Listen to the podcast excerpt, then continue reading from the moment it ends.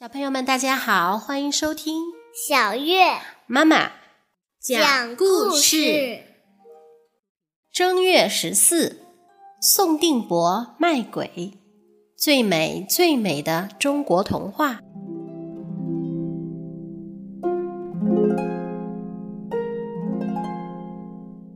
小朋友们，一般人听到鬼都觉得很害怕，可是。今天的故事里，却有一个人不怕鬼，他凭着机智和胆子大，居然还敢卖鬼嘞！这个人就是宋定伯。宋定伯是南阳县人，长得矮矮壮壮的。他不但胆子大，人也很聪明。一天，他有急事要到渊城去。到渊城去的路很远，他为了赶时间，便决定连夜赶路。当他来到城外一片墓地时，天已经全黑了，四周景色很荒凉，一个人影都没有。忽然，前面轻飘飘的走来了一个人。宋定伯心想：这么晚了，怎么还会有人呢？仔细看看。那个人的长相和穿着都非常古怪，不像一般人的样子。宋定伯一下子紧张起来，赶快上前问道：“这位仁兄，请问你是谁？”那个人听到有人问他话，也吓了一跳，用细小的声音回答说：“我是鬼，你是谁呀？”宋定伯一听，哎呀，不得了！怎么真的遇到鬼了？这该怎么办呢？宋定伯情急之下，突然想到一个好办法。嗯，就让我来骗骗他吧。于是立刻定定神，说：“哦，我嘛，我也是鬼呀。哦，这就好了。”不然我就要对你不客气了。鬼舒了一口气，又问宋定伯：“你要去哪里？”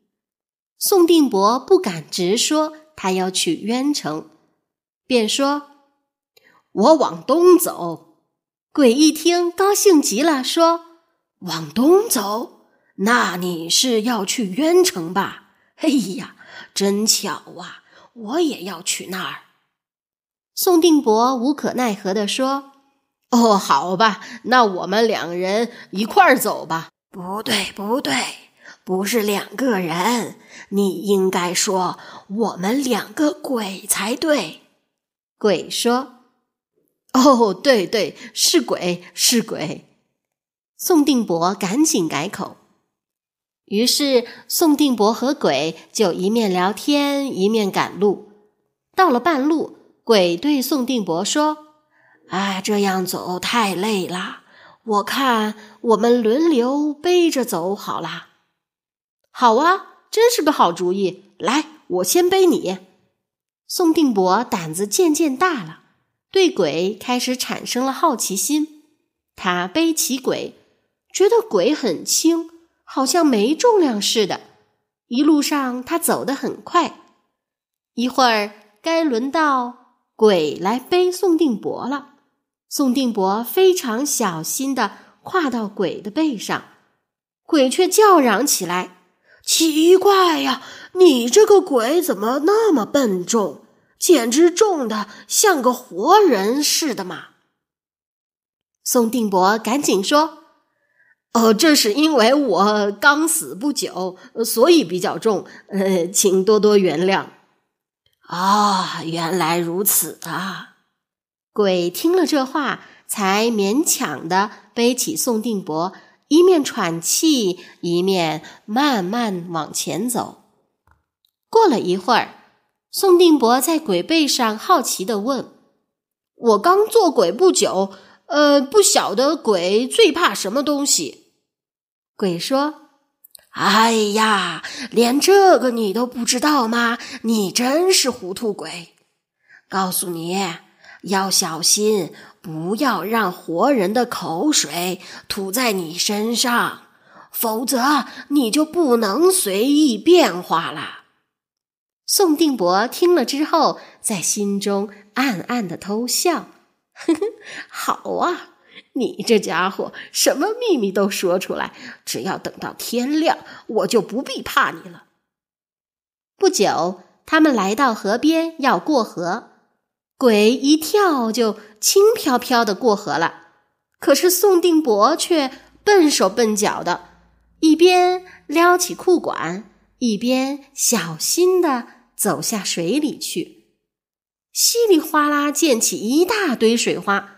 过了好久，才到河对岸。鬼在岸边看到这种情形，又好气又好笑的问他：“哎呀，你这个鬼真怪，怎么笨的像老牛似的？快点，天快要亮啦！”哦哦，对不起呀，呃，我刚死不久，呃，所以呵呵，呃，请不要见怪呀。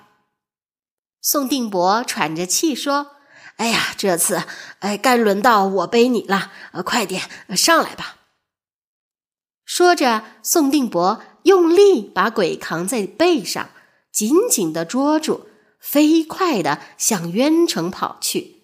鬼一看情形不妙。才发现宋定伯原来是人，不是鬼。鬼在宋定伯背上一再的挣扎，嘴里还不断发出吓人的吱吱声。宋定伯却理也不理，拼命的往前跑。到了渊城，天色渐渐亮了。宋定伯用力将鬼摔到地上，鬼在地上一滚，竟然变成一只羊。想很快的逃走，宋定伯想起刚才鬼告诉过他的话，赶紧吐了一口口水在羊身上。羊在地上又滚动身体，又想要再变化，可是，一切都晚了。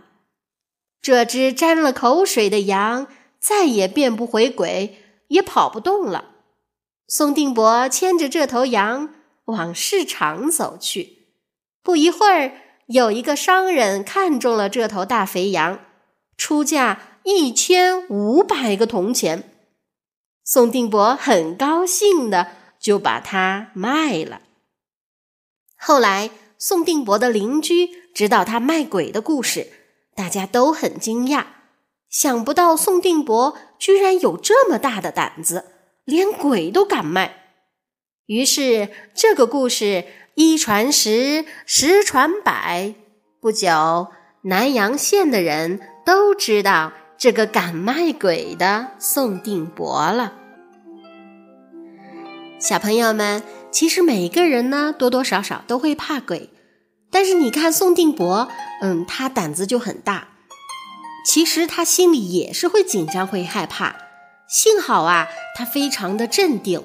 能在危急之中运用智慧去对付鬼，结果他不但没有被鬼伤害，反而把鬼给卖了。这种临危不乱的功夫，是我们每个人都应该学习的。好啦，希望今天的故事没有吓到你哦。我们下次再见。希望你喜欢哟，再见。